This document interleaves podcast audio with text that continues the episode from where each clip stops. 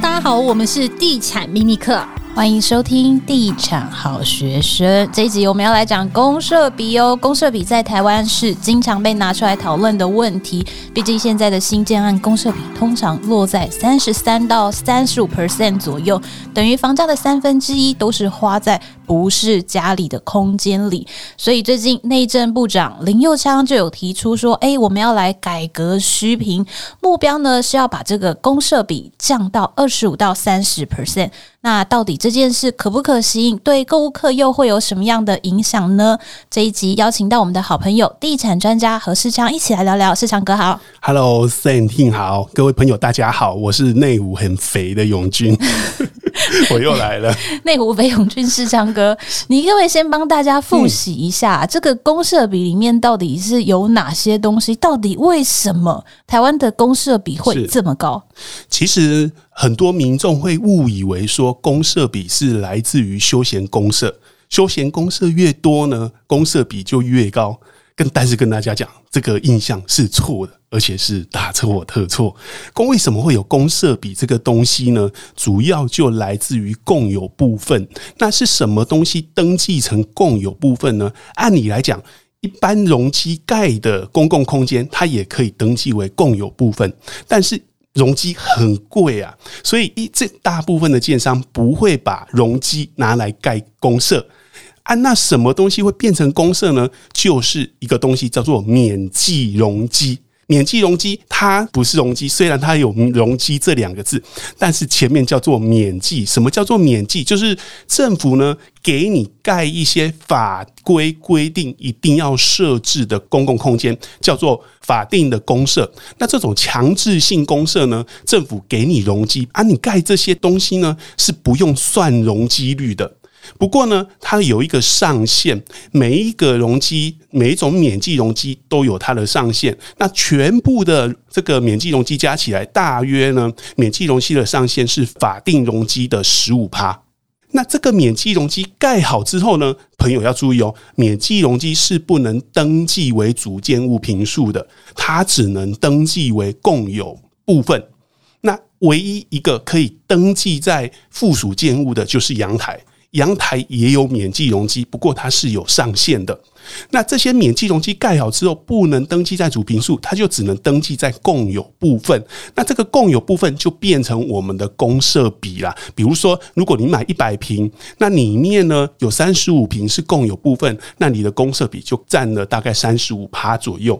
这个公设比就是这样来的，就是从免计容积来的。也因此呢，为什么林佑昌部长要讲说他们要调整免计容积？很多民众都都傻了，说：“诶，应该是调。”调整休闲公社怎么是去调免计容积？因为我们的公社比就是从免计容积来的。那免计容积有几大类？有哪几大类呢？第一个就是乌突。屋突就是顶楼上面凸出来的那个地方，屋突那是有免计容积的，还有阳台也是可以免计容积的，还有逃生梯，还有消防空间，另外还有管委会空间。管委会空间之外呢，还有一个叫避难室，地下避难室，另外一个叫做机电空间，这些呢都是可以有免计容积的。大致上就是这样，可能很硬啊。如果大家想要知道那个休闲公司有没有合法，其实可以看建商或者是代销的广告，就是广告有上的就是合法的。因为现在大家都比较害怕，如果是二工的，他们比较不敢放在这个广告文宣上。不过有一些可能是有一些灰色地带哦。而且最近发生一件很有趣的事，就是说台中有一个建案，民众发现公社是违法的，那民众呢就去跟。建管机关检举，建管机关住户自己去跟对对对，然后他们希望建商提供合法的公社，但是呢，你去检举是对的，没错啦，就是住户当然有这个权利嘛。但是呢，房子都盖好了，建商要怎么给你合法的公社？所以呢，如果你检举建管机关呢，他拆除之后就什么都没有了，就是空空一片。哎，所以呢，住户自己要知道一点，就是说，即使你去检举了，那那个公社拆除了。那什么都没有了，你之后就只能打民事球场官司去跟建商球场，但是球场的金额通常都很低哦，因为这个时候他可以主张说，哦，他本来以为他买的是 A B C D E，结果他实际拿到只有 A B C，就可以去做一个价金上的一个对球场，对。对，像最近这个新北市就有一个社区呢，他去告建商，那最后呢，呃，法院判赔五百多万，每一户算一算，一户赔不到十万块，然后他的公社就全部都没有了，因为都是违法的嘛，就什么都没有。嗯 全部都是二公就对了。是好，那这次政府想要推动这个公社比的改革，主要有两个方向哦。第一个是针对这个停车位改革，避免把这个车道灌进这个大公。嗯嗯、第二个是刚刚有说到要检讨这个免计容积的项目哦。世昌哥可以帮大家白话解释一下，具体会是怎么做吗？嗯、免计容积的项目，我们刚才有提到，免计容积的上限是基准容积法定容积的十五趴。那如果要降低公设比，其实很简单的一件事情，就是你把免计容积的上限降低就好了。比如说你降到十趴、十二趴，那这样的话呢，你的免计容积减少，未来这个社区的共有部分的坪数也会跟着减少。共有坪数减少，当然你的公设比就会下降，而且是很有感的一个下降。因此呢，减少免计容积是最简单的一个方式。但是林用参部长讲到一个检讨地下室车道的部分。我觉得这一部分非常的困难，而且我们不知道为什么部长大人要特别把这个列为优先项目。这个难在哪里呢？其实 Sam 跟 Tim 一定是有这个经验。比如说，我们认为说地下室的这个车道都全部都不要算进去大工，好像很简单，对不对？但是地下室有些东西是全体的住户都会用到的，比如机电空间。对，垃圾丢垃圾的垃圾间，哎哎，这这个剩讲到重点。现在很常见一个垃圾储藏室或者是冷藏室，通常在 B one。对，通常会在 B one。为什么？因为比较不会臭。然后呢，如果做成那个垃圾冷藏室的话，你搭电梯到地下一楼，你总不可能说咻飞一下就到，瞬间移动，不可能，你一定会走嘛，走一个通道走到垃圾储藏室。那这一个走道是不是全体住户共用的？是。那他要登记为大公还是登记为车道呢？现在基本上都是登记为大公，因为住户共用。那林部长大人的意思就是说，哎、欸，这一部分都要算车道。你为什么要一直叫他大人？是不是很怕被敲门？我怕被查水表，我们要表示尊重。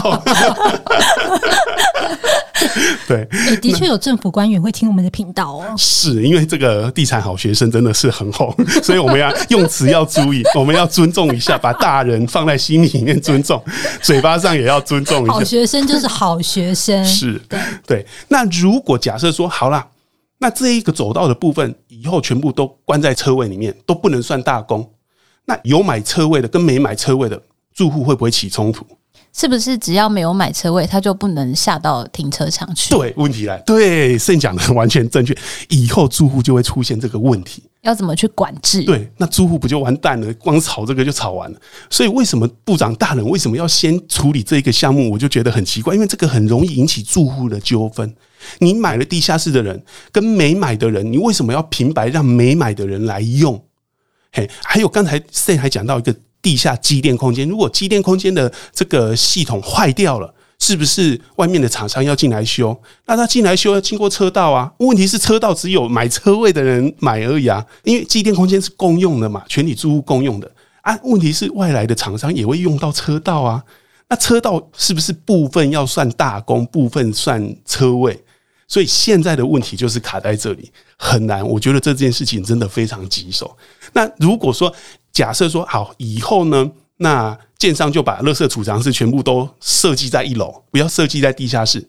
那一楼就变成可能设计在人行道旁边，所以以后呢，夏天可能就大家走人行道的时候就会变得很臭很臭，也有可能会变成这种状况。所以我觉得这一个问题真的非常的棘手。嗯，那世昌哥，你觉得说除了这个这两项之外，有没有其他也可以一起来讨论的做法？我们可以提供给那个部长大人来做参考。其实呢，因为部长大人是都市计划专业的，我相信他自己知道怎么做。我也相信他知道怎么做是最简单的方式，就是我们刚才提到，你就是把免计容积的上限把它缩减就好了。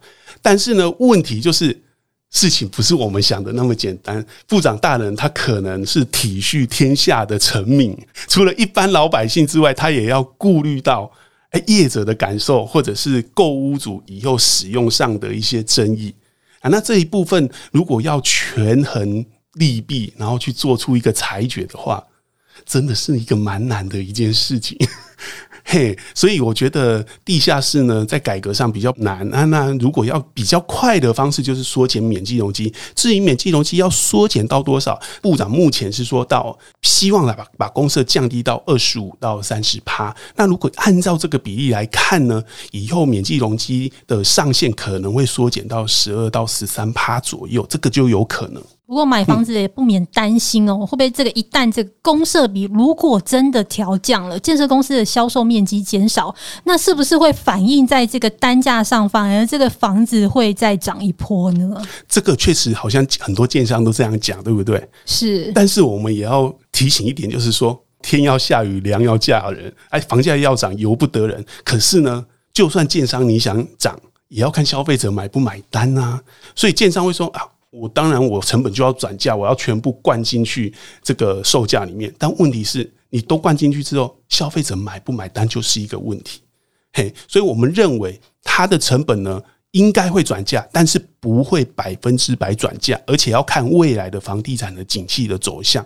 如果未来的房地产的景气走向像明年如果一样很好的话，那百分之百转嫁就变成一个可能的事情，那如果明年的景气不好的话，它就没办法说达到百分之百转嫁，它可能是转嫁个五十趴、六十趴就已经很好。OK，那对于中古屋市场来说啊，如果说这个新城屋会因为这个公设比的调降，然后有一些价格的调整的话，那这个什么事也没发生的这个中古屋也会跟着飞一波吗？嗯，其实最近这几年营造成本涨很多，对不对？中古屋主他又没有营造成本。但是他房价还是跟着一起一起飞起来。是啊，是啊。但是大家骂是骂谁？是骂建商。可是赚很爽的是中古屋主，因为他的房价，他什么事情都不要做，他只要跟着旁边的新建案价格调涨就好了。这蛮幸福的一群人。所以如果未来呢，因为公设比降低，建商推案成本增加而转嫁到售价上的话呢，我觉得中古屋主应该也会顺势把自己的售价拉高。那你觉得说，如果现在这样就是公设比大家要一起来调降的话，那以后这个建商在盖房子的时候，是不是对于这个法定的这些项目啊，这个面积有可能会缩水，然后这个休闲公社可能也会变得很少？这是一定的，因为当免计容积平数减少之后，你大家的休闲公社就一定会减少，哎，这是肯定的，嘿，所以大家呢也要有这个想法，就是说啊，未来想要有琳琅满目的公社，恐怕是越来越难。好的，那我们我们这一集呢也非常感谢世长哥。那因为其实虚坪改革这件事情呢，其实在台湾已经真的是讨论非常非常久了啦。那也很好奇，就是接下来政府的政策到底会怎么制定，然后会怎么来执行？如果有更明确的动态的话，我们会就是再来进行讨论。那我们这一集就到这里喽，谢谢大家，拜拜，拜拜。